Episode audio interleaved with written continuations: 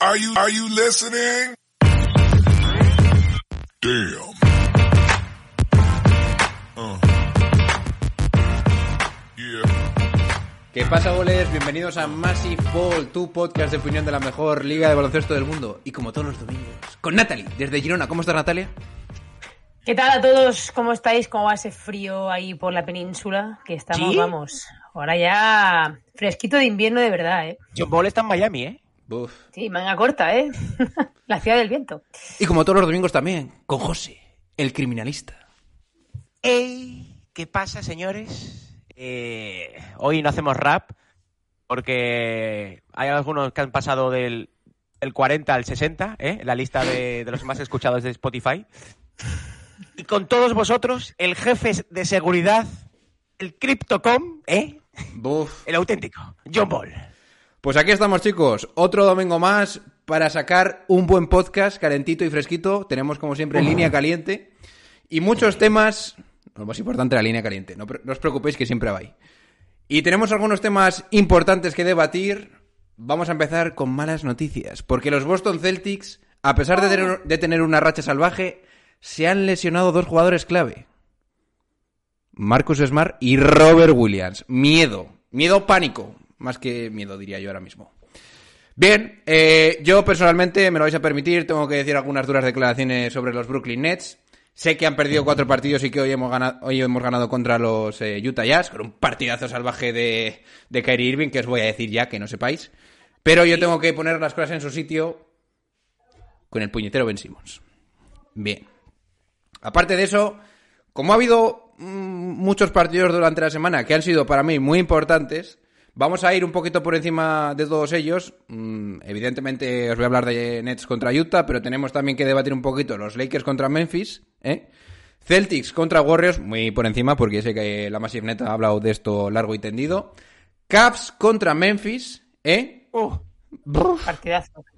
Y lo que ha hecho hoy Ivan Mobley, que ha sacado Natalia la libreta, la libreta, porque para eso ha sido su career high en puntos esta noche. Nuestro amigo de segundo año, Ivan Mobley. Por último, ¿eh? Bueno, por último no, porque sé que aquí nos vamos a liar. Tenemos que debatir dos traspasos, aunque tenemos más, de cada uno de nosotros, porque vamos a poner el pecho también para mm, aceptar las críticas si tienen que venir. Ya están, ra- eh, ya están rajando y todavía no hemos dicho nada, ¿eh? Si Seguro. tienen que venir de la Massive Neta, ¿eh? que no se nos olvide tampoco el tema de Shel- Shannon Sharp en el. Staples, que eso ha sido salvajísimo. Y evidentemente el criminalista tiene que decir algo ante esto. Vaya cuello, ¿eh? Y, y evidentemente acabaremos con la línea caliente. Este es el plantel de hoy, chicos. ¿Cómo lo veis? Pues muy bien, la verdad, tope, como cada domingo, mi Barça va ganando ya, o sea que yo ya estoy, Joder, ya, fluyo, madre mía, qué asco, fluyo, pero qué vamos. pesadilla. Vaya zurrullo. Vaya zurrullo. Eh, John Ball. Dime. Hoy, hoy, hoy van a caer risas, eh, con los traspasos. Sí, sí, sí.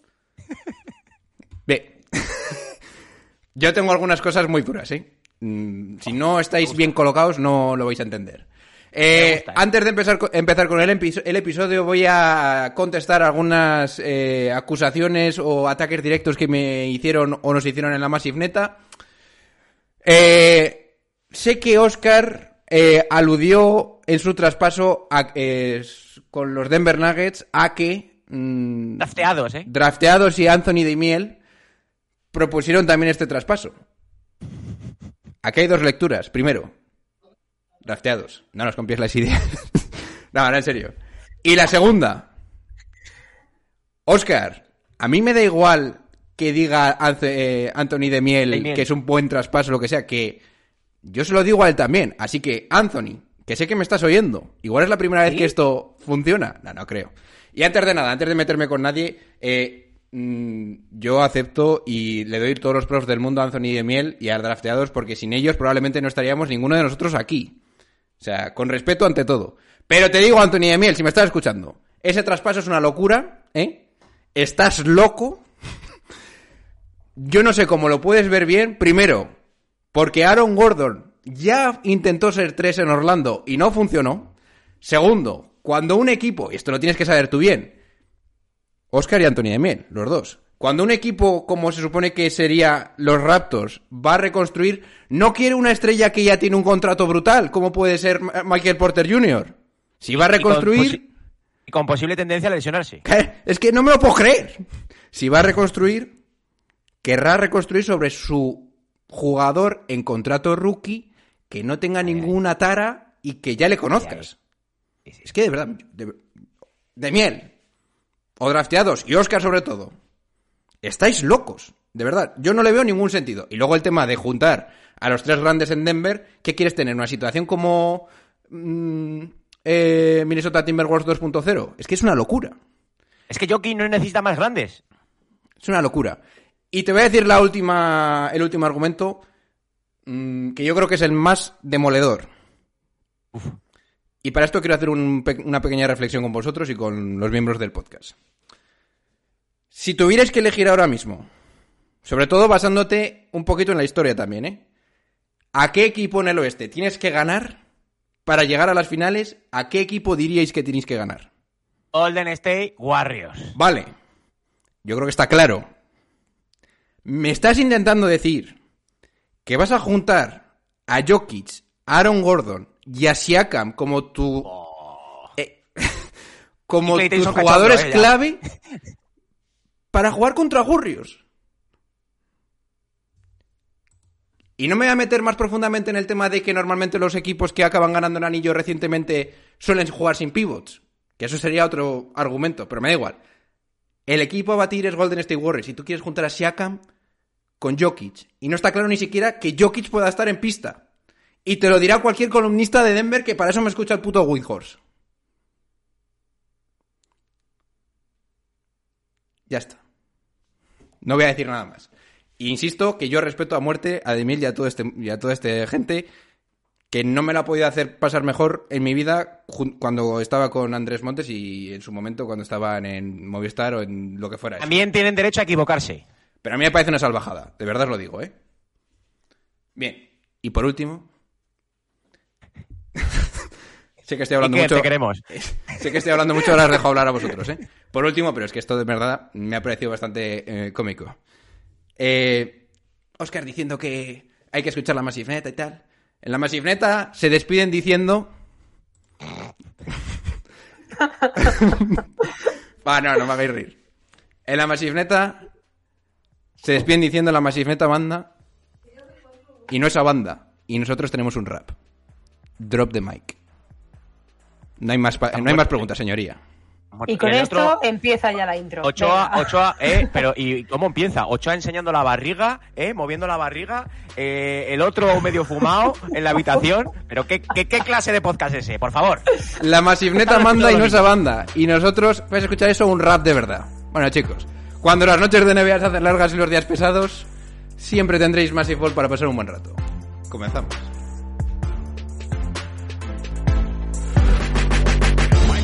Teamed on the drive, in for the left, gets chased into the corner, comes right back. Oh, you through the foul. Wow! That's a poster play, folks.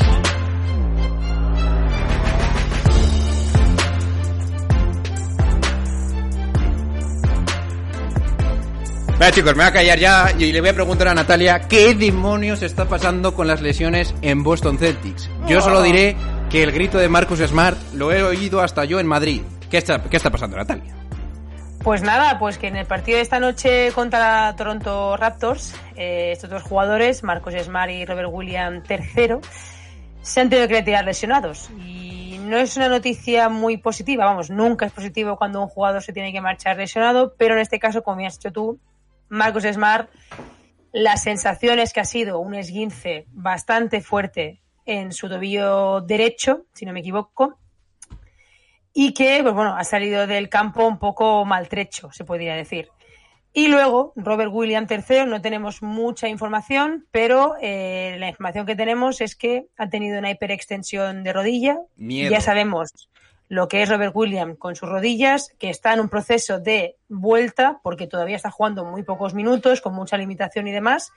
Y esto sin duda, bueno, es una noticia jodida para los Boston Celtics, porque al final son dos jugadores importantes y que yo creo que ellos confiaban mucho en tenerlos, sobre todo a Robert Williams, preparadísimo para los playoffs o para lo que o para la segunda parte de la temporada. Así que no sé cómo va a ir esto, no sé cómo van a gestionar los Boston Celtics este tramo, pero a lo mejor le vemos siendo más protagonistas de lo que deberían en el trade deadline si la lesión se complica. ¿Sí? Sí. Añadir que la lesión ha sido contra Toronto Raptors hoy, un partido que al final han acabado ganando. Ya ganan Y hasta sin y sin nadie. Nueve, nueve, nueve partidos seguidos ganando. No, no, que tiene un mérito terrible, ¿eh? Lo, de, lo de Boston. O sea, ¿Los Raptors tienen que fichar a Michael Porter Jr., John Ball? No, por favor, ya no quiero volver a hablar de esto ya más, ¿eh? Por favor. Eh, Criminal. ¿Tienes algo que añadir Eh, de, de los Boston Celtics? ¿Cómo ves el futuro céltico ahora mismo? ha dicho Matsula, ¿eh? que es positivo de cara a las sensaciones que ha tenido con, con las lesiones, con lo, con lo que ha visto y le han dicho los médicos. Siendo positivo, eh, Marcus Smart se puede perder, yo creo que un tiempecito. Igual Robert Williams no tanto, pero eh, ojo, eh, se le ha, le ha encendido ya una bombillita en el cuadro de- del motor a Boston Celtics de que quizá tenga que hacer unas mayores rotaciones de cara a postemporada y, y, por ejemplo, en el caso de Robert Williams, ir mimándolo, ¿no? Quizá mm, esta lesión ha venido un poco también de, de- de jugar muchos partidos seguidos y quizá los Celtics tenían que echar un poquito el freno de mano, ¿eh?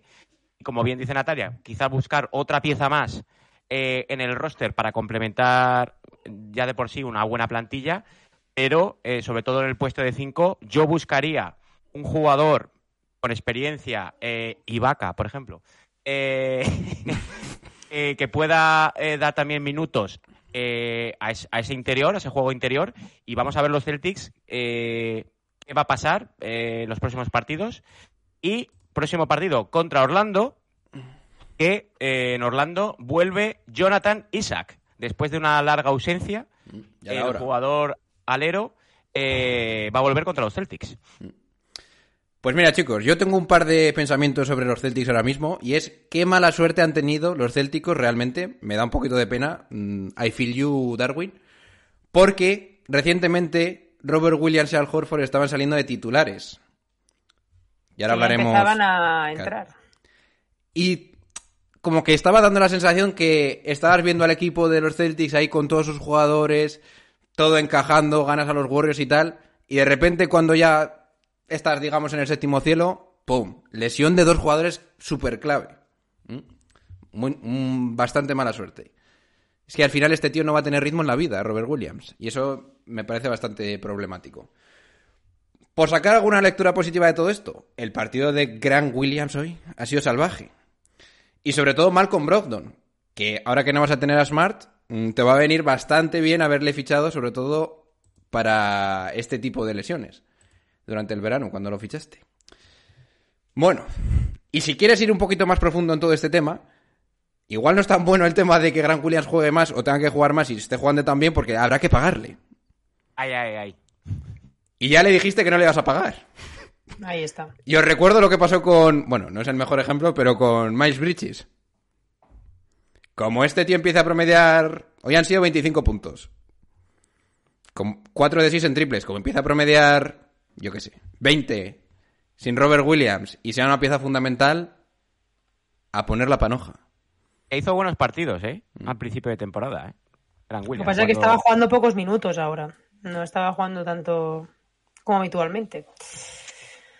Pero no te preocupes, y sobre todo tú, Natalia, porque sabes lo que se está cociendo en Massive Ball. Porque los Celtics tienen, en, en la opinión propia, muchos jugadores que están infrapagados. ¿Eh? Pequeña, pequeña miga de pan. Es que en el fondo John Ball mete caña a los Celtics, pero en el fondo de su corazoncito es un poco verde, ¿eh? ¿Sí? pero, pero por las noches es verde. En fin. Oye, eh, como le he mencionado un poquito al paso, ¿queréis decir algo del Warriors contra Celtics? Así por encima. Yo tengo apuntes de esto, pero como ha sido hace ya un par de, de días. A ver, tres, yo me pareció un partidazo, pero mi sensación sigue siendo que moralmente los Warriors le tienen bastante ganada la partida a Boston. O sea, yo mi sensación es que los Warriors se llevaban ese partido. Dominio claro. Lo que pasa que en el último cuarto sí que es verdad que Celtics mejoró bastante en defensa, hubo unas cuantas pérdidas de Stephen Curry que tampoco fueron demasiado oportunas. Tatum Y- estuvo a, a- a modo MVP. Tatum estuvo bien, pero bueno, no mucho tampoco bien, ¿eh? Tampoco es que estuviera demasiado, A mí no demasiado, me pero gustó. bueno. O sea, me esperaba Signature Game y no fue Signature Bueno, Game. sí, bueno, pero pa- para ser contra los Warriors, mejor. Mejor que las finales. Progresa Pero yo a, a adecuadamente. lo, a lo que a lo que ya quiero concluir esto es que al final los Warriors para mí siguen siendo el equipo que mejor compite. Y es un equipo que a una ronda de siete partidos en playoff es que todavía creo que no hay nadie que los pueda ganar. Yo estoy con en el barco de Natalia. Los Warriors en playoff jodidos. Saben a lo que juegan, saben a lo Da que igual, juegan. da igual el rival, hasta Denver te digo, ¿eh? ¿Sabes cómo juegan en playoff? Con cinco bajitos, con Draymond Green de cinco. Ay, ay. Que hasta salió de titular, pool. Y huele a que este año Kuminga se la va a sacar en playoff. Yo, de verdad. Bueno, en fin, yo pensaba que el partido se lo iba a ganar, lo iba a ganar Warriors, como bien habéis dicho.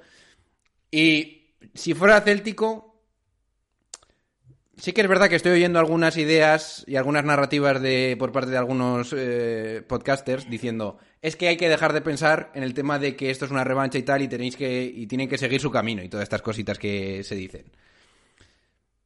Yo creo que iría más por ahí porque sí que es cierto que los Warriors es mu- un mal emparejamiento. Sobre todo cuando tienes que acabar jugando con jugadores grandes como Robert Williams y, y Al Horford. Que yo creo que Machula dijo, por mis huevos empiezo a jugar grande contra estos y no le salió bien, a mi parecer.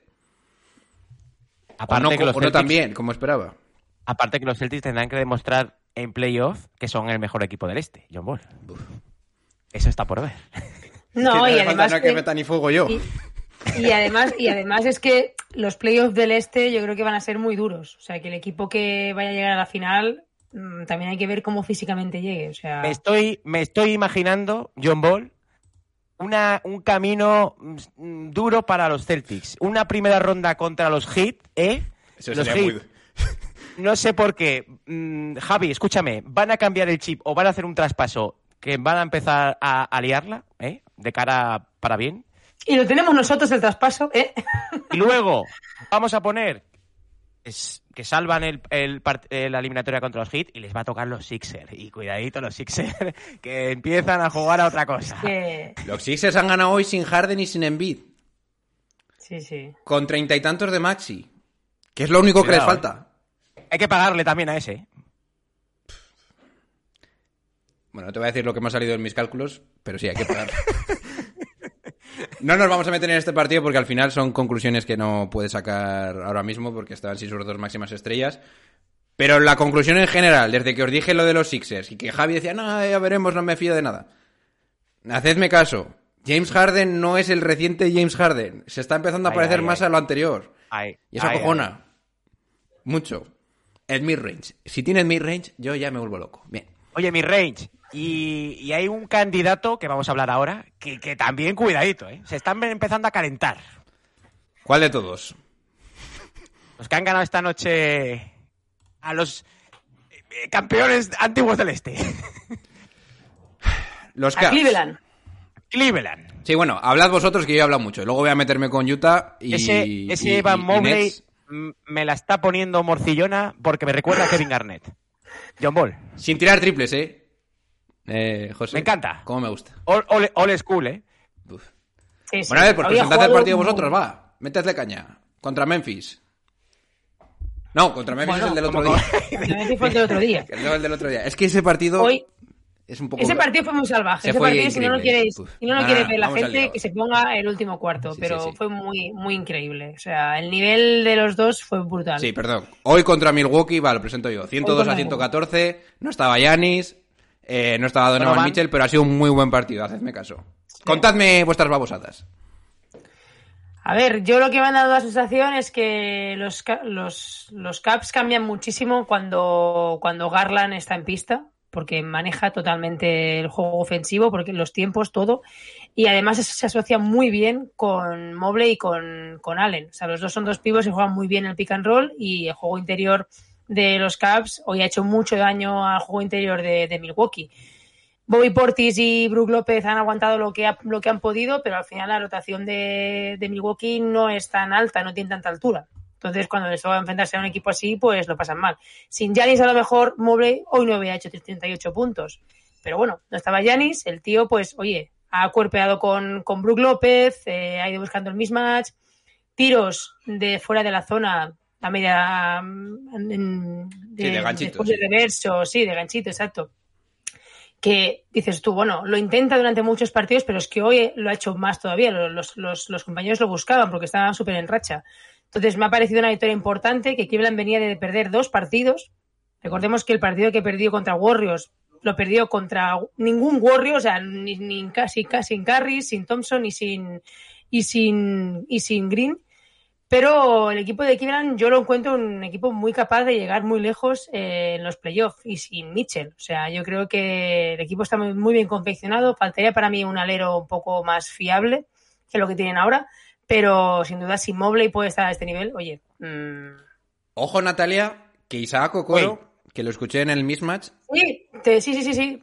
está promediando, no sé si era 36 o 37% por, eh, por ciento en tiros de, De tres. hecho, ¿eh? de hecho, yo el otro día, viendo el partido contra Memphis, lo pensaba, porque metió 4 de 6 la esquinita, en la esquinita. Sí, en la esquina. Mm. Y pensaba, hostia, este tío, como meta los triples, ya está. Ya tienes al, al free and D que quieres, porque además defendió muy bien a Morán cuando le tocó defenderle y, oye, Lo de Ivan Mobley, Natalia, a mí me da la sensación que ha habido un, clic en algún momento porque esto de que esta explosión anotadora, anotadora también la vi contra Memphis, ¿eh?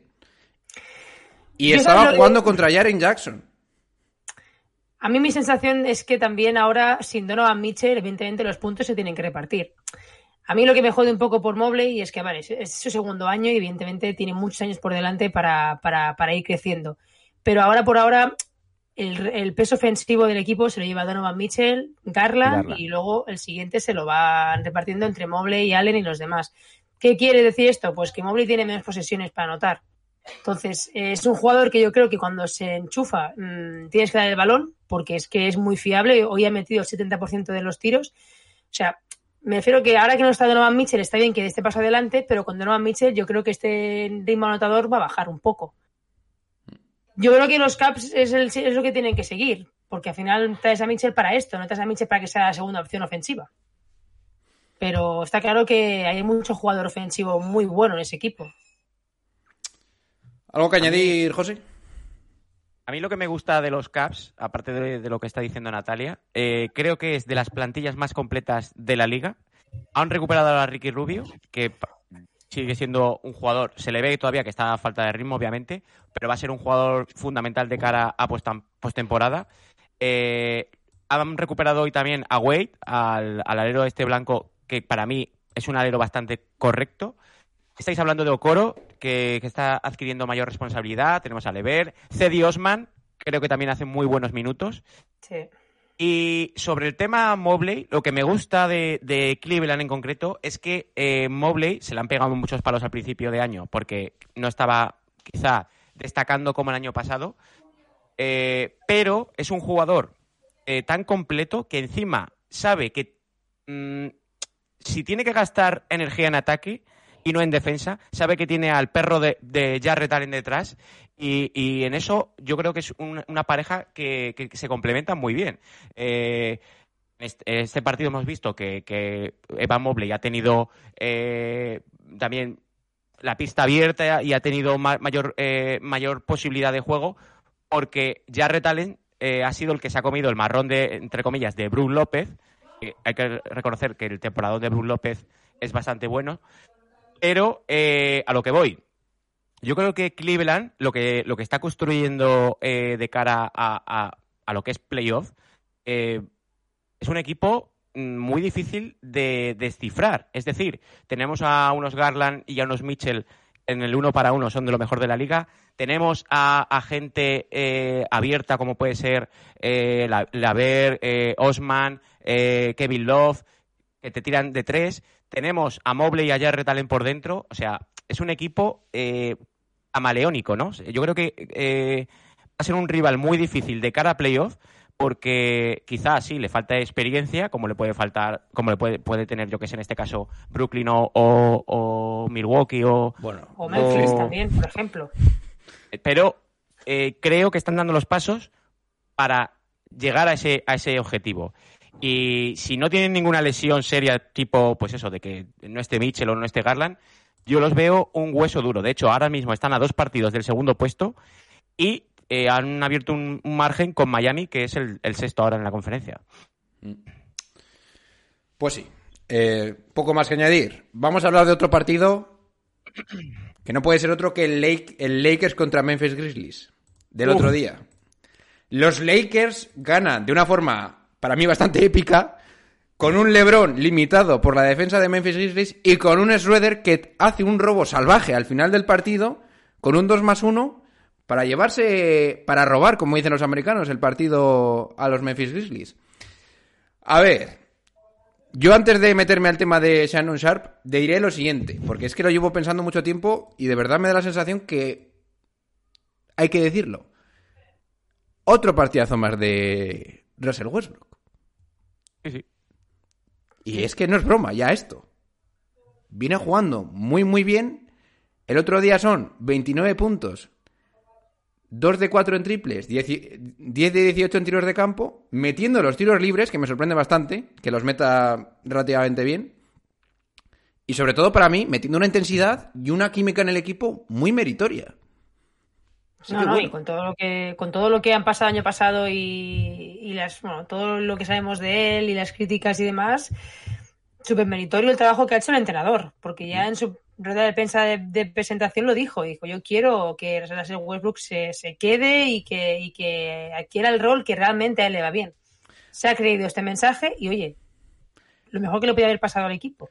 Bueno, a ver, lo mejor tampoco, pero te quiero decir que a mí No, esto... pero ¿qué prefieres? ¿Un Russell Westbrook comprometido o, o como Sí, año pasado? Que- Ay, ay, ay. Ay, ay, ay. Vale, que yo digo, dentro de lo- del agujero en el que estaba Westbrook de cara a la mayoría del mundo baloncestístico, coño, cuando mete la, cana- la canasta Schroeder y va corriendo Westbrook a gritarle y a pampearle, es un momento para mí muy potente, ¿eh? De rabia contenida. Sí, sí, porque es que yo de verdad me calenté muchísimo cuando vi eso con Westbrook. En fin. Bueno, vamos al lío. Va a volver ver, Anthony, ¿eh? Va a, vol- va a volver Anthony pronto, ¿eh? Sí, a ver, sí. Es, importante decir eso. Anthony Davis se supone que la semana que viene ya está ready para la batalla. Buah. Ah, Y ahí ya se acabaron las tonterías, ¿eh? Ahí los Lakers ya... En cuanto esté disponible lo traspasas, José. Pues, pero vamos. 24-7, como diría LeBron. Bueno, a ver, José. ¿Qué cojones está pasando en la primera fila del Staples? ¿Eh? No quiero destripar De- nada más. Demasiado soda venden en, en el Crypto Center, ¿eh? Pues bien, eh, en el partido que, que- que estáis mencionando en el Lakers Memphis, eh, dentro de las celebridades que va celebridades que van a los partidos de los Lakers, eh, uno de los asiduos es Shannon Sharp, bien, Sharp, que es un exjugador de la NFL, eh, antiguo tight end de los Denver Broncos, que a su vez es intimísimo de LeBron. Pues bien, estaba en primera fila con su camisa vaquera, ¿eh? que yo creo que necesitaba tres tallas más, porque le estaba un poco prieta. ¿eh? Imaginaros a un tío de 1,98, pero 2,5 de ancho, ¿eh? pero 2,5 de ancho. 1.98 eh, mide. Hostia, Claro que sí. joder. Y, y- y- y un bloque y un bloque de hormigón, ¿eh? Sí, y sin sí. cuello. Cincue- 56 años. Pues bien, eh, la historia viene porque el amigo Shannon Sharp eh, se empezó, no sé, se empezó a calentar que no le gustaba nada la- las babosadas de los Memphis Grizzlies. Babosadas referentes a mm, mm, Jay Moran y Dylan Brooks. Eh, parece ser pues que se estaban quejando mucho, que estaban hablando mucho, que estaban haciendo un poco de teatro. Pues claro, llega un momento ya del final del segundo cuarto que Shannon Sharp le dice a Dylan Brooks, no puedes defender a LeBron, eres demasiado pequeño. Uf. ¿Qué pasa? El amigo Dylan Brooks se giró en mitad de pista y le respondió. Claro, eh, la cosa se fue de madre, Shannon Sharp se levantó, acabó el cuarto, se levantó, empezó a decirles, eh, tú no quieres problemas conmigo porque te voy a partir el cuello. bueno, no sé si le dijo lo de te voy a partir el cuello, pero no lo imaginamos. Y a todo esto eh, estaba más protagonistas en el ajo. Estaba el padre de Jay Moran a cuatro Ah, sí, butacas más verdad. a la derecha, Tim Moran, Ti- Timoran. y aparece el hermano pequeño de la saga Adams, Steven Adams. Eh, Steven Adams, que yo creo que ni sabía de qué estaban hablando, directamente fue directo a por Shannon Shape, se plantó enfrente. O sea, ¿eh? a, mí, a mí me viene Steven Adams de frente y yo me meto debajo de la cama. Con el pelo Sí, con el suelto, pelo ¿eh? suelto. Esa es la Con el clave. pelo Eso suelto. ya es como, ojo. Pero por favor, eh, lo que no hayáis visto la- estas imágenes eh, y los que lo han visto, por favor, quiero, quiero que reviséis un señor de gafas con el pelo y bigote se planta eh, delante de Steven Adams, ¿eh? un, un monigote de, supongo que es personal de Memphis, y se pone delante eh, sujetando a Steven Adams para que no eh, liara más y se giraba y le decía al Shannon Share, eh, cállate la puta boca. Bueno. Yo me imagino que estarían empezando a caer multas por todos los lados, ¿eh? Sí, sí, bueno, empezó, claro, la seguridad de los Lakers intentó coger a Shannon in- intentó cogerlo. y eh, todo esto viene, pues eso, que se encaró con Jay Moran, se, encasó- se encaró con Dylan Brooks, eh, el amigo Steven Adams eh, estuvo por ahí, y al final eh, se, lo, eh, se- lo llevaron a Sharp, luego volvió y se pudo ver que luego también se dio un abrazo con Tim Moran, el padre de, de Jay Moran, hablarían lo que sea, fue un malentendido. Y a todo esto, LeBron, le preguntaron a LeBron James que por el incidente, y LeBron James dijo estas declaraciones, que confiaba en Shannon Sharpe siempre, los 365 días del año, 366, si era bisiesto, 24-7. Es decir, yo me voy a la guerra con este pedazo de animal. Yo también voy. Entonces, eh, una más, ¿no? De, de las celebridades, cuando no es en el Madison, es en el, en el antiguo Staples Center. Pero bueno, no- la cosa no, no, no fue a mayores, no hubo, no sé si, me imagino que habrá alguna multa económica, pero no hubo incidente de, de jugadores de pelea y demás. Hombre, Bueno, hay que decir que. di- di- di. nada, que iba a decir que es importante recalcar que Shannon Sharp es. eh, tiene un show con Skip Bayless que se llama Undisputed. Ay, ay. Es presentador. O sea, no es cualquier figura ahora mismo que no esté relacionada con la NBA. Él tiene un show todos los días con Skip Bayless, que, bueno, investigarle un poco si queréis, yo no voy a decir nada. Y dan cera fuerte, ¿eh? Sin más, lo dejo ahí. ¿Qué decías, Natalia? No, nada, que lo que decía era que, que al final LeBron tampoco terminó con porcentajes muy buenos, con lo cual algo de mérito la defensa de Dylan Brooks sí que tuvo. O sea Sí, que- pero eran dos con... Bueno, Eh, le centros contra uno. a ver, que Sí. sí que solo metió uno de cinco en triples, pero... Es LeBron, puede pasar, ¿no? No, bueno, que yo le... En este partido que tenga malos porcentajes tampoco lo puedo justificar porque le hacen una defensa específica para, para frenarle. Al final, si pones dos jugadores sobre un tío, mm, Bueno, te va a influir. Pero bueno. Bien. Pues yo creo, chicos, que es el momento de ir directamente a los traspasos. ¿Sí? Sí, que vamos a proponer nosotros para esta agencia libre. Como hicieron en la Masifneta, nosotros vamos a proponer nuestros propios traspasos, pero buenos.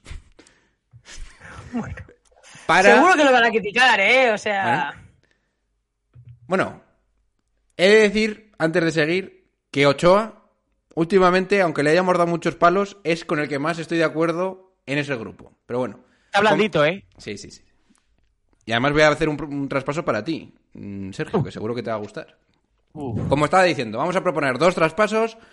Eh, nos eh, ponemos con el pecho destapado a todo el mundo ahora mismo. eh, a- ¿Sí? Comentad en la, ca- en la caja de comentarios lo que os parecen y sobre todo los de la Masivneta. A ver qué vamos a dar, nos contáis el miércoles. Entonces, Natalia, ¿eh? Vamos. propon tu primer traspaso. A ver, mi, mi primer traspaso tiene como equipos protagonistas a los Dallas Mavericks y ¡Oh! los Toronto Raptors. Buf. Entonces, Es que eh, digo buf porque es muy complicado hacer traspasos con Dallas. Yo también tengo uno de Dallas. Me cago en Bueno. Dios. Al barro. bueno, Rocket. Entonces, lo que, lo que es evidente es que Dallas tiene un problema de otro generador, como lo era Jalen Branson el año pasado. Y Luka Doncic ya ha expresado cierto ma- ma- malestar, diríamos, eh, de que o se espabilan o hacen algo a la franquicia o aquí se va a liar gorda. Entonces, viendo cómo los Toronto Raptors están, en, en qué, en qué situación están y que probablemente pues, no vayan a competir para nada y vaya a haber bastantes traspasos, yo he pensado en uno que antes lo has nombrado, John Ball, y es Gary Trent Jr., ¡Oh! Bueno, ¿vale? Entonces, el traspaso sería. Gary Trent Jr. se iría a los Dallas Maverick. Recordar que tiene un contrato de 17 millones por dos años. Y a cambio se irían a Toronto, ¿vale? Tim Hardaway Jr., ¡Oh! una primera ronda protegida del 2000, perdón, una primera ronda del 2027 y una primera ronda protegida top 3 del 2029. Ahí lo dejo. Opiniones, José. Yo tengo la mía. Voy a ver lo que dices tú primero. Eh, a ver, la opinión que tengo obviamente de Dallas es que necesitan tocar algo. Eh, yo también estoy de acuerdo en que necesitan eh, un jugador del tipo Branson, porque yo creo que sí que le están echando de menos bastante. Entonces, tienen que buscar algo parecido a, ese jugador exterior anotador que tenías con Branson.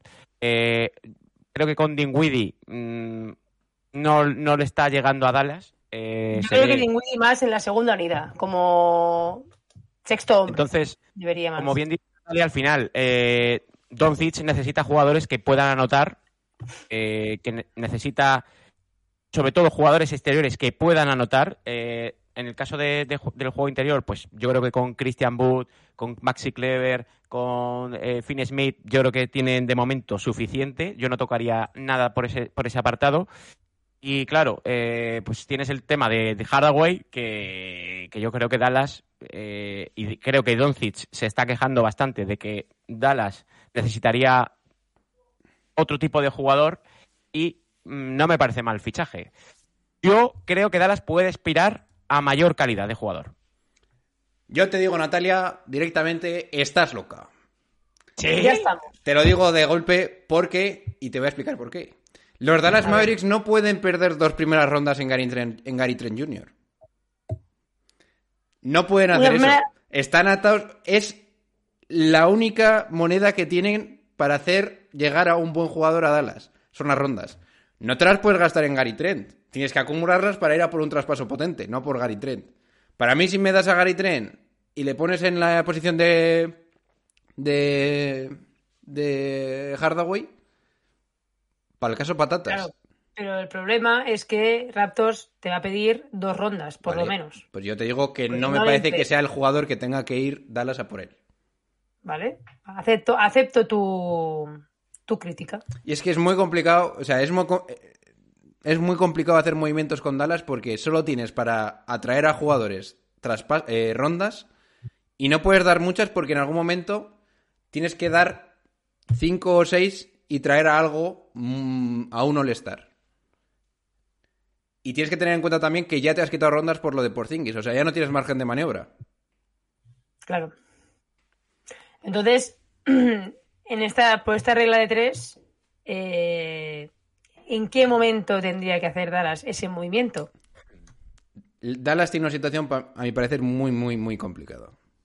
Pero claro, es que tampoco hay grandes agentes libres este verano, por ejemplo. Y va a ser un año más. Tiene, y, y- y tampoco tiene mucho margen, ¿no?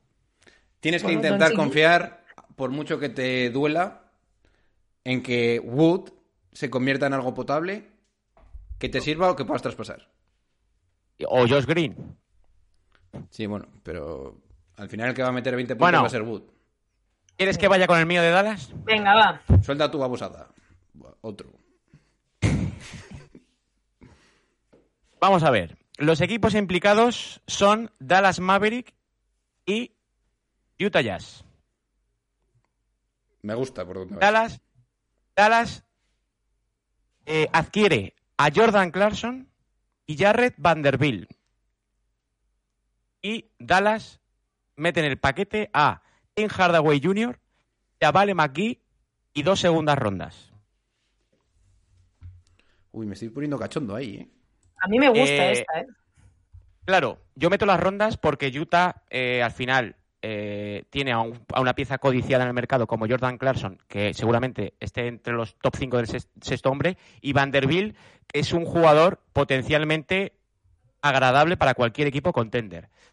Te quitas a, obviamente a McGee, que no le importa a nadie, y te quitas a Hardaway, un contrato de tres años que tiene ahora mismo con, Dallas, y, le da la posibilidad a Dallas, pues eso, de tener eh, otro tipo de jugador exterior. Tienes a Vanderbilt para el puesto de 3 y de 4. Y obviamente te tienes que quitar las dos segundas rondas eh, para también compensar un poco ese traspaso con Jazz. Vale, pero entonces asumes que Jordan Clarkson tiene, tiene madera de All-Star. Mm, no sé si madera de All-Star, pero sí que creo que es un jugador que, le- que, que puede meter 18 puntos, 20 puntos por partido. Pero es que, ¿tú realmente piensas que al, al lado de Luka Doncic tiene que haber un jugador? Sí, O, o sea, All-Star sí, vale, ok. Pero es que yo creo que pero el All-Star, estoy co- rodeándole. con John Ball que- que ahora mismo el All-Star es Christian Wood. O sea, no puedes traerte un All-Star como tal ahora mismo en Dallas, a no ser que metas a Christian Wood y Hardaway en un traspaso. Y, y todas las rondas que te queden. Estaba intentando mirar a ver si me puedes dar algún jugador un pelín más alto. ¿De quién? ¿De Utah? Sí. Eh, había pensado en Rudy Gay también. A ver, ¿qué Si metes a Olinik, si metes a Eh, Olinik, O Olinik también puede ser. si bueno. metes a Olinik, Olin, por mi parte. El contrato, el contrato de Olinik son 12 millones, ¿eh? Sí, es que no me cuadraba eso. Y no le va a cuadrar. Y, Metes y- alguna Van- mierda si eres Dallas. Pero escúchame. ¿Vanderbilt no prefieres a Vanderbilt? ¿O, o me- o dices añadir un jugador más? No, yo creo que me des un pivot. El problema de Olinik es que está en su ver, último año de contrato. y mira, voy a la guerra con Clever y. Y. Una- y Sí, este- te, puede, te, puede, te puede cuadrar lo de Olinik si metes a Bertans, pero, hostia, Utah no Sí, creo que pues trague. Pon, otro, pon otra ronda por parte de Dallas. Hostia. ¿Se va a comer, Yo lo haría, se va a ¿eh? Utah se va a comer dos jugadores con tres años de contrato? Pero se come tres, ron- tres primeras rondas. No, tres primeras no. No, yo te doy tres Yo- primeras rondas Ah. y tú me añades a Olinik. ¿De qué años las primeras No, rondas? no. Porque hay Tres una que va a ser rondas, interesante. Dallas no va a dar tres primeras rondas. La- por este tipo de jugadores no va a dar tres primeras rondas, John Ball. Te puedes meter ver, una primera ronda. Yo, yo una entiendo que ronda, yo entiendo que haya muchas críticas ante esto porque yo personalmente valoro mucho a Jordan Clarkson, ¿vale? Yo también. Yo creo que es All-Star. Es Y de hecho, Rollo- creo que, sí, creo el que rollo salto- para mí Jordan Poole. Sí. Sí. O un Jamal Crawford. ¿eh? Uy, en yo lo haría, ¿eh? Uy, que si lo hago. Madre mía. Pero tres primeras rondas me parece una barbaridad. Si metes ¿eh? a Olinik y tienes Me a Clever y a Hombre. y te aseguras el puesto de pivot. Contro- junto sí, con. Powell. Buah. A los tres, los tres jugadores y las tres primeras rondas. Sí, sí, sí, sí. sí. Hombre, a ver. eh, Alguna Utah tiene que- protegida la podrías poner también. Utah tiene, sí, Utah tiene que tragar de alguna forma porque al final te comes a Bertans, te comes a, a Hardaway y McGee. O sea, tampoco recibes jugadores. Pero realmente Utah no está en ese, en ese Ah, ya, pues, momento. pues o sea por, que- por eso, por eso he pescado en Utah. Porque ahora mismo Utah Oye. lo que le interesa es. Y si soy Dallas y te digo. ¿Y si metemos también a Conley? ¿Qué me pides? Sí, pero Conley lo vas a fichar teniendo a Dinwiddie. No. No, pero Goli como, como suplente de Doncic para jugar Pero 13, 15 tendrías- minutos. tendrías Yo, que escucha, a Dinwiddie. Yo estoy dispuesto a dar. Yo estoy No, dispuesto a hacer el traspaso. De dos. Escucha, yo estoy dispuesto a hacer el traspaso gordo que tengo que hacer en algún momento con Dallas. Si metes a Olinik, Clarkson y Conley, No, te doy lo que no quieras. ¿Y Vanderbilt no te gusta más que Conley para Dallas? Hostia, Vanderbilt. Es que no ¿eh? me tira de tres. Pero es un tío que te defiende. No, no, no. ¿Dicho? Yo no quiero desarrollar a nadie en el tiro de tres. Escúchame, Vanderbilt es un tío que te puede defender a, Ya, pero a treses y ya cuatro. tienes a Clever y a Olinik. Y a Finney Smith Pero, también lo tienes ahí. que te No, puede- Yo creo que Van, yo creo que Vanderbilt sería, sería repetir jugadores. Dame a Olinik y a Conley junto con Clarkson y te doy casi todo. Y, y un Fontecchio de la vida, ¿eh? Por meter ahí también, ¿o qué?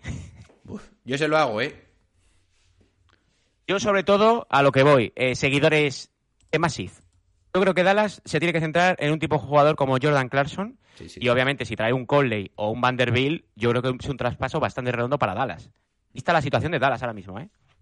Porque sé, creo que Dallas no se puede meter en el ajo a por un DeAndre Ayton, por ejemplo, porque creo que le faltarían piezas Sí, sí. para que Alrededor.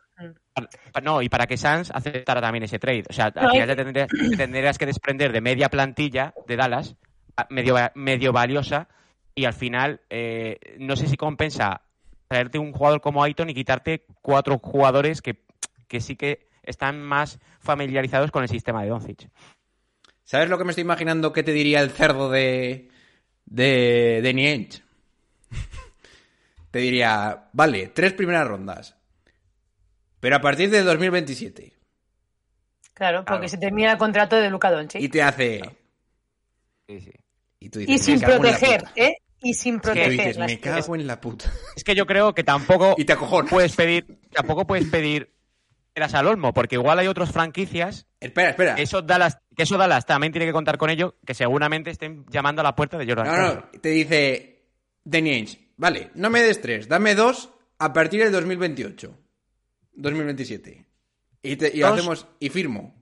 Dos, dos primeras rondas a partir del 2028 y me metes a Jordan Clarkson, Vanderbilt y Mike Conley y Dallas Yo lo hago. para adelante.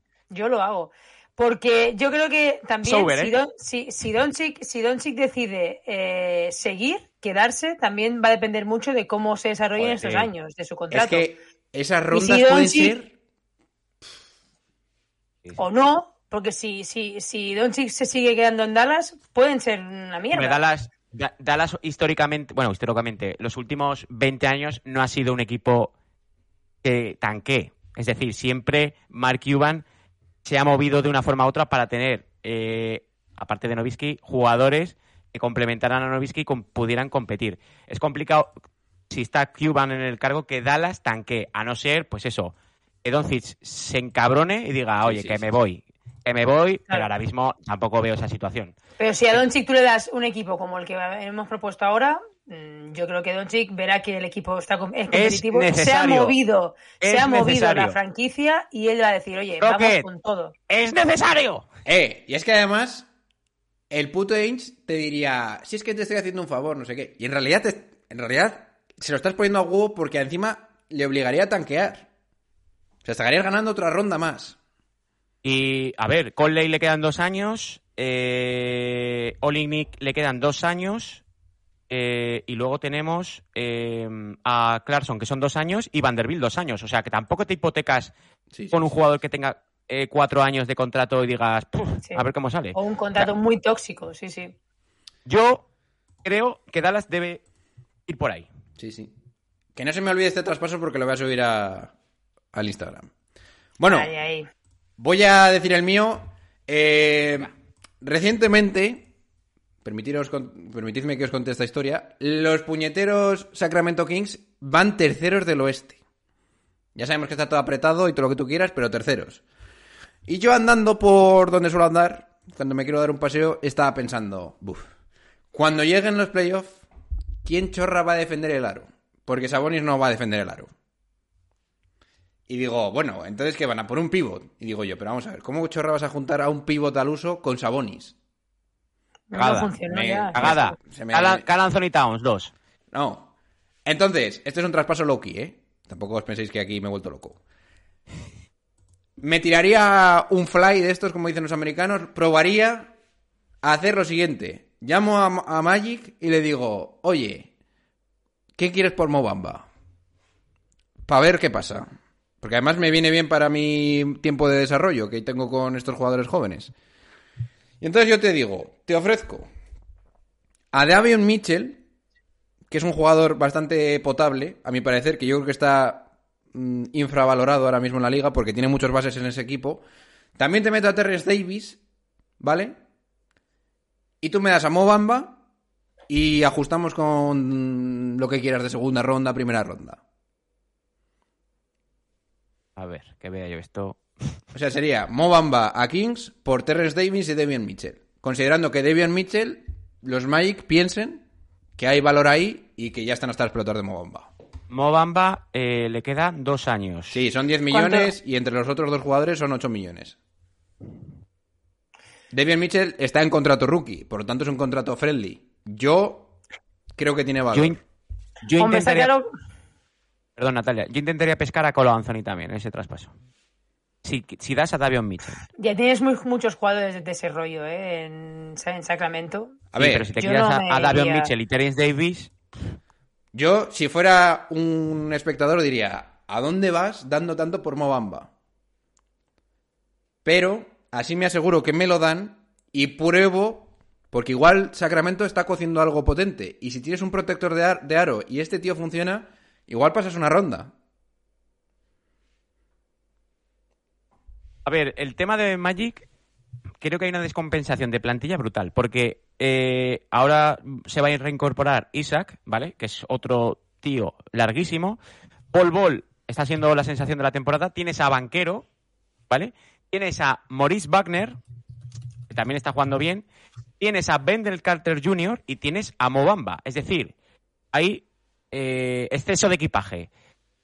Eh, y esto, estamos hablando de que a Magic no le toque la lotería del pick, del pick de Bayama, porque entonces ya la locura brutal. ¿Qué haría yo si fuese los Magic? Yo intentaría vender a Wendell Carter Jr., No, no. escúchame, y sacar, sacar provecho de la situación. Es decir, tres primeras rondas, un jugador joven en el pack. Pero ¿cómo te van a dar tres rondas por Wendell? Hombre, si no, si no, si no traes ningún jugador interesante a cambio, tienes que pedir tres, tres primeras rondas por Wendell Carter Wendell Carter Jr. no vale más que No, eso, tío. con mucho, con muchísimo. Bueno, Es un jugador Eh. de complemento, ¿eh? Sergio, ¿das a Devion Mitchell por Mobamba en líneas generales? Ahí te la tiro. A ver, Natalie, dime tu segundo. Dinos tu segundo. A ver, a ver. Venga, Natalia, va. calienta esto, calienta esto, Natalia. A ver, este bueno, sería complicado, pero creo que estaría bien para cualquier equipo, ¿vale? Vamos a intentar mover a Poetel. Oh, Ha salido, ha salido mucho, demás, pero no voy a repetir ninguno, o al menos no ninguno de los que hayamos propuesto antes. Sería con los Warriors, ¿vale? Los Warriors recibirán a Jacob Poetel, ¿Sí? ¿vale? Y los Spurs se llevarían a Wiseman, que por Oh. contratos coincide. Una ronda protegida top 5 de 26. ¿Eso para quién? ¿Para segunda- Warriors? Eso No. para, para Spurs. Y una segunda ronda también. No, no he apuntado el año. A ver, hay que pensar que Poetel está en el último año. O sea que tampoco. Él también es consciente de que si no, si se va a otro equipo, no va a poder pillar mucha pasta, y más en, en- en Golden State. Pero es que si lo fichas, ¿Pero es para dar una un primera ronda? No sé yo, ¿eh, Natalia? yo creo que Wiseman, por ejemplo, sería un jugador perfecto para desarrollarse mejor en otra franquicia como Sí. Sacramento. Eso, en eso estoy Vale. de acuerdo. Y aparte que es un jugador que hemos visto que se le, le queda grande o no está preparado para el momento en el que están los Warriors. Y Poetel te va a dar, pues, un, Un Bogut. Un Bogut Suplente. 2.0. suplente, pero que te va a meter más consistencia. Aunque John Ball diga que en playoff no se juega, no juegan con pivot, momentos ver, que, mm, no se juega con minutos altos importantes. con pivots. Sí que hay pivots. Exacto. Vale, pero. Y una pregunta. ¿Y Kevin, Kevin Looney y Draymond Green cómo, cómo encajan en esta ecuación? Bueno, tú tienes a Kevin Looney que- y Draymond Green que seguramente serán titulares. No vas a jugar small ball siempre de inicio, como juego otro día contra Celtics. Y luego, a lo largo de- del partido, tú puedes moldear ahí a Draymond Green como 4 o 5 y Poetel lo puedes también. Bastante versátil dentro de lo que cabe. Yo creo, mira, yo Warriors creo que antes de que un pivot necesita un jugador tipo Iguodala. Desde el banquillo. Tienes a Wiggins, perfecto. Pero después de Wiggins, eh, y compañía se me queda algo corto. Necesitas un tío como Iguodala, eh, puede ser jugador experimentado, o un tipo así. Anunobi podría ser la pieza que le falta a Warriors. Pero también estás buscando a un jugador alero que pueda subir el balón. O un jugador alero que suba el balón. Y ese no es Anunobi. Pero bueno, ahora tienes a, también antes Bueno. a- ahora tienes a Jordan Poole, antes no lo tenías. Que te limita mucho en defensa. Bueno, eh, yo lo puedo ver, Natalia, pero yo si soy Spurs no quiero saber nada de Weisman. Pero nada. Porque además le tienes que pagar el año que viene. Sí. Buena suerte. A mí dame cosas reales. Este tío no ha demostrado ni que se pueda estar en cancha en un partido de baloncesto. Que te recuerdo que Warriors le ha dejado jugar contra equipos malos y no ha funcionado. No sé, yo no quiero saber nada de Weisman. Pero bueno, entiendo por dónde vas. José, mira a ver qué nos sueltas. Seguidores de los Knicks. Buf. Vamos a empezar a competir. Se acabaron las mamarrachadas de Tobias Harris y la gentuza esta que nos suelta por la boca. Entonces, John Ball tiene una camiseta de los Bulls Buf. y hay que pescar Uf. en río revuelto. Es decir, mi traspaso es este. Los Knicks mandan a los Bulls a Evan Fournier, Derrick Rose y Manuel Quickly y la primera ronda de 2023 de, procedente de Dallas Mavericks. ¿Vale? Y a cambio reciben a DeMar DeRozan y Caruso. ¡Hala! Inviable. Pero ¿cómo ¿Por van a dar eso? No te lo va a aceptar No Chicago lo hace Bulls ni de coña. Ni de coña, vamos. Bull- o sea, Joder, tío. de más de Rosen ahora mismo si te calientas te dan cuatro primeras rondas. Pero vamos a ver. Exacto. Pues primeras rondas. ¿Pero qué? ¿Te estás recibiendo de Quickly, mierda y una primera ronda? Eh, mierda no, Quickly. Yo no lo hago. Vamos a ver. Quickly que lo tienes que renovar y todo. Yo tampoco lo Escucha, veo, José. que, escucha, Que si, me gustaría, el, que me gustaría de Rosen, ¿eh? Pero... si el mercado estuviera neutro, igual te dan ese valor por DeRozan. Pero es que ahora mismo quien venda jugadores se lleva todo. Pero vamos a ver, están pidiendo por, supuestamente por DeRozan dos primeras rondas, ¿no? Más. Más, yo creo, Más. ¿no? Sí. Cuatro y hablamos. Y, Ca- y Caruso, Caruso Se también se quiere tirar. Encima Caruso. No. Caruso que le han, de- que le han designado intraspasable. Este, ese ¿Sí? traspaso huele a que has barrido para casa, pero fuerte, ¿eh? Sí, Te diría, lo mismo, sí. te, le- te diría lo mismo que a Iker con el de Anunobi. Pero escúchame una cosa. Pero si metemos rondas del draft, Si metes tres rondas del draft, lo hago. ya está, pues tres primeras rondas. Vale. Pero vas a dar... Bueno, Y nos metemos en Pero el... vamos a ver. Pero vamos a ver, Natalia, ¿para qué coño quieren los Knicks tanta ronda ya si tienen no, ya no, jugadores no, no. jóvenes? Sí. Bueno, claro. Yo te pongo la situación. Pero es que, es que Knicks necesita ya un jugador así, un Vale, más para competir. Contraoferta. Yo soy el GM de, de los Venga. Bulls. Contra Me das tres primeras rondas Sí, y topping. pues te meto a doping. Te Ah. meto topín, sí, sí. Con Y Quickly, tú, ¿eh? y, tú, y tú me das, Ah, hostia, espera, tío. y tú me no. das, ¿Me estás ¿Cómo pidiendo...? Espera un momento. Estamos haciendo el traspaso con Caruso. Ya, Porque eso cambia mucho, ¿eh? Con Caruso y con. DeRozan, que sí. Vale, Caruso. si es solo DeRozan, yo te pido Quickly, tres primeras rondas y y topping. Rose. No, y Rose hay que meterlo. Topping. Rose hay que meterlo. Bueno, y, y si quieres meter a Rose por salarios, me vale. y, Fournier, y Fournier hay que, hay que echarlo y también. A Fournier no lo quiero para nada. Pues me da igual, pues por eso te doy, te doy tres primeras rondas. Quickly, Obi, topping y tres primeras rondas y luego méteme lo que quieras. Vale. Yo he dudado también meter en este traspaso si a Quentin Grimes o a Quickly. Obviamente he preferido quedarme Oh. con Grimes, pero si vas a adquirir a DeRozan y Caruso, yo estoy eh, dispuesto a hacer la locura de meter a Grimes por Quickly. Mm, te, se- se te está yendo un poco la olla, ¿eh? Pero, Hombre, Eh, si la metes a la olla Grimes, no. si metes a Grimes a ver, yo por- firmo si soy Bulls. Pero con lo que Hombre. estoy diciendo, ¿eh? Tres Vale, primeras, a la olla. tres primeras pero, rondas. ¿qué coño va a Grimes jugar? Vale, y topping tío, pero por DeRozan y Caruso. que estás traspasando a toda segunda unidad. ¿Quién, quién coño va a ¿Pero jugar ahí? segu- pero qué segunda unidad? O sea, qué segunda estás unidad? traspasando- estás traspasando Pues te a quedas- Quickly, Venga. a Rose, sí. a Fournier, que no juega, Sí. y a, y a- ¿cómo se llama este? A Topping, cuatro Vale. jugadores. ¿Qué va a jugar? pues- Hartenstein, Vale, y tienes a Caruso, tienes a Redis, que te lo quedas. Y, y otro Redis no va jugador a que. jugar más. Redis no se lo va a quedar. Bueno, tío, pues el, jugador que venga por Redis será de segunda unidad. Pero a cambio, Natalia, tienes a Branson, Barrett de 2, de Rosen de 3, Julius Vale. Randle de 4 y, Y- Mitchell Robinson de Si a 5. mí, si a mí, si a mí la confección Robinson lesionado. me flipa. ¿Eh? Robinson lesionado. Bueno, hipotéticamente Sí. en el quinto titular. Si a mí, si a mí esa confección de plantilla me flipa. Pero es que si Escucha, vamos a ver, hacer Escucha, José, estás entrando en terreno Equipo- pantanoso porque te estoy pidiendo tres primeras rondas y te estoy, te estoy pidiendo tres primeras rondas y tus probablemente dos de tres mejores jugadores jóvenes por un tío de 33 años.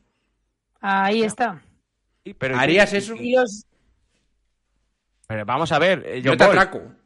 ¿Eh? ¿Eh? Yo creo que es atraco de Bulls si pones tres primeras rondas.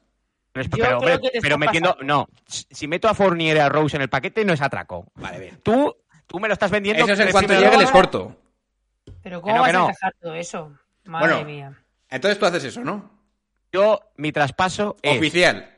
Yo no lo Derrick hago. Rose. No, no, escucharme. Derrick Rose. No, Evan eh, Fournier. Haz el ajuste que te he dicho no. yo ahora.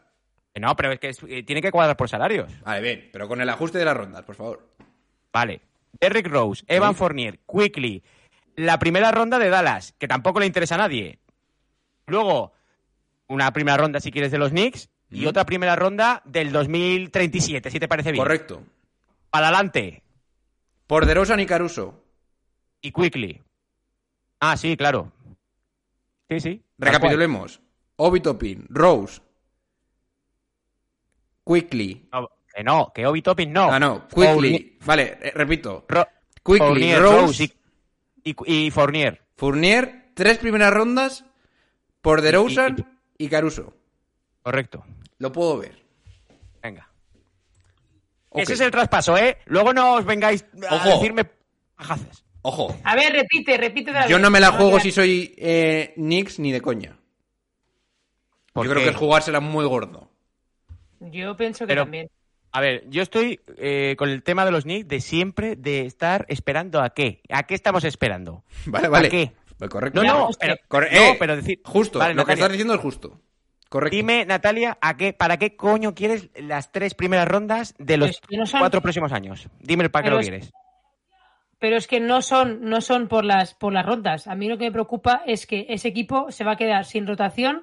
Un Bueno. equipo que no va a llegar, va a llegar fundido porque va a llegar, ya lo está ahora. Pero si ya juega, si ya juega, si ya juegan los cinco titulares. Imagínate, pues imagínate, imagínate ahora. Yo creo que Yo necesitas creo un jugador. es- Yo, yo creo que necesitas un jugador tipo de Rosen en el vestuario de Sí, los sí, sí. Pero solo Ahora dos años. jugadores de al lado. En Sí, dos años se te va, ¿eh? Si te lo compro. Y también, también en dos años se te puede ir Branson. Vale, vale. No. Cuatro años Bueno. tiene. Cuatro. Sí, pero que se te puede ir porque se le calienta Vale, vale, vale, vale. Bien, bien. Yo veo arriesgado, pero lo entiendo lo que dices. Bueno, Eh, hay, os- hay que arriesgar. vale. Os voy a proponer el traspaso real para los Denver Nuggets. Te dice, eh, John Paul, si no pones a Siakam, ¿a quién pones? Que vas de listo. Te lo digo ahora. Ya estamos. Ya se ha calentado. Hombre, claro, si te suelto la chapa, te pongo la, la opción alternativa. ¿Te vas Vale. a quitar a Michael Porter Jr.? Sí, me quito a Porter, claro. A ver, yo, yo veo los. Yo realmente no me quitaría a Porter, que vaya por delante, ¿eh? Yo confío en Porter, pero considero que es la pieza que más puede atraer a ¿Vas otros a tocar equipos. algo? Sí. Venga. Y también entiendo que haya gente muy encabronada con la defensa de Porter y que en el playoff no te la quieras jugar. De acuerdo. Si vas por esa rama, que yo no iría, insisto, llamo a los Wizards y le digo, ¡Oh! ¡Oh! ¡Oh! me vas a poner en un paquetito a Kyle ¿Sí? Kuzma, ¿Sí? sí, a Daniel Gafford, porque aquí sí tengo un suplente de pivot que yo creo que sí que es válido, a Will Barton otra vez, Suplente. suplente, pero en su posición de suplente. No de titular que me las voy a zumbar todas. Y tú te quedas a Michael Porter Jr. De esta forma, me aseguro tener a un jugador como Kyle Kuzma, que no se va a lesionar, que te va a meter sus puntos, pero no tiene un contratazo. Pero, ¿de qué quieres que juegue? De tres. Mm, De tres, de tres. De tres. Y, me quito y- el y problema de, tener a un de jugador Jordan. sobrepagado. de Andre Jordan también, ¿no? Lo mandamos para allá, para Washington. Da igual. La cuestión es que yo cambiar. La idea de todo esto es cambiarte a un jugador que no defiende y que te cobra mucho por Kyle Kuzma. Hombre, es una jugada de win now total. O sea, al final Claro. no rompería tanto la química eh, desde mi punto de vista, porque no estás trayendo un tocho como Siakam. Te Will Barton- Kuzma, Will que Barton tiene no va a jugar, ¿eh? que, tiene un contrato bastante amable todavía. Pero eh, Kyle Kuzma tiene que renovar este año, ¿verdad? Sí, tiene 13 y el año que viene 13. Player option. Stick and Trey. A ver, y con esto, y aquí la clave de toda la idea, que insisto que yo no me quitaría a Porter, pero con esto volverías a, te- volverías a tener margen de maniobra porque dentro de un año te quitas el salario de Porter y decides si Kuzma vale o no vale en un año. y, y vuelves a tener flexibilidad para elegir el 3 que te dé la gana y no te quedas con el contrato de, Por- contrato de Porter. Eso haría yo si fuera los Denver Nuggets. Y reforzar la posición de pivot. Sin tener que meter a un tío como Siakam, sino a un suplente. O un suplente como de Andes Jordan, también. Correcto. A ver, a mí me Yo gusta. lo hago fijo. Di- Dicho esto, yo, yo seguiría sin tocar Denver porque Sí, sí. En Eso- líneas generales yo haría también, ¿eh? Eso, eso es lo que iba a decir también. Pero a mí me gusta. Ahora, yo creo que Wizards, no sé si, no sé si te lo iba a aceptar. O sea, Ya, claro. ellos Wizards... tienen, la idea, ellos tienen la idea de, porque lo han dicho varios rumores, de que quieren renovar a Kuzma y se lo quieren quedar. O sea, Wizards, que tengo apuntado, me pongo como si fuera ellos y te digo, ok, dame una primera ronda. Entonces, Denver la da y se acabó. Cosa que sería un poco extraña porque darías a Michael Porter Jr., que en teoría es el mejor jugador y el mejor pagado de todo esto, y una primera ronda para conseguir un paquete. Pero bueno, ahí te lo dejo. A ver, y tú me dirás, John Ball, y el tema de reconstrucción y Wizards, Wizards ya no sabe ni lo que hace. O sea, Sí, Wizards no ni reconstruye. ni Wizards- chicha ni limonada. O sea, que sería el típico equipo que yo sí que veo Porter Junior. Pues eso es. Aquí es donde más me la he jugado yo, ¿eh? Y insisto. Mm, acepto todas las críticas que queráis.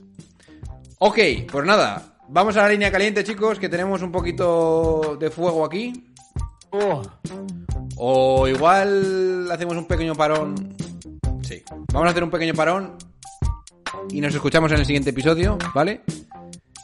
Y así podemos, sobre todo, mm, tomar un poco de aire porque llevamos una hora y cinco. Venga, va, chicos. Dentro intro. And I got love for David Fisdale too. And oh, by the way, when we talk about girlfriends and wives in the NBA, y'all need to take a look at Mrs. Fisdale. My God, she's something special. I assure you, you would see why that man is one of the happiest men on earth. Having said all of that, Take that for data.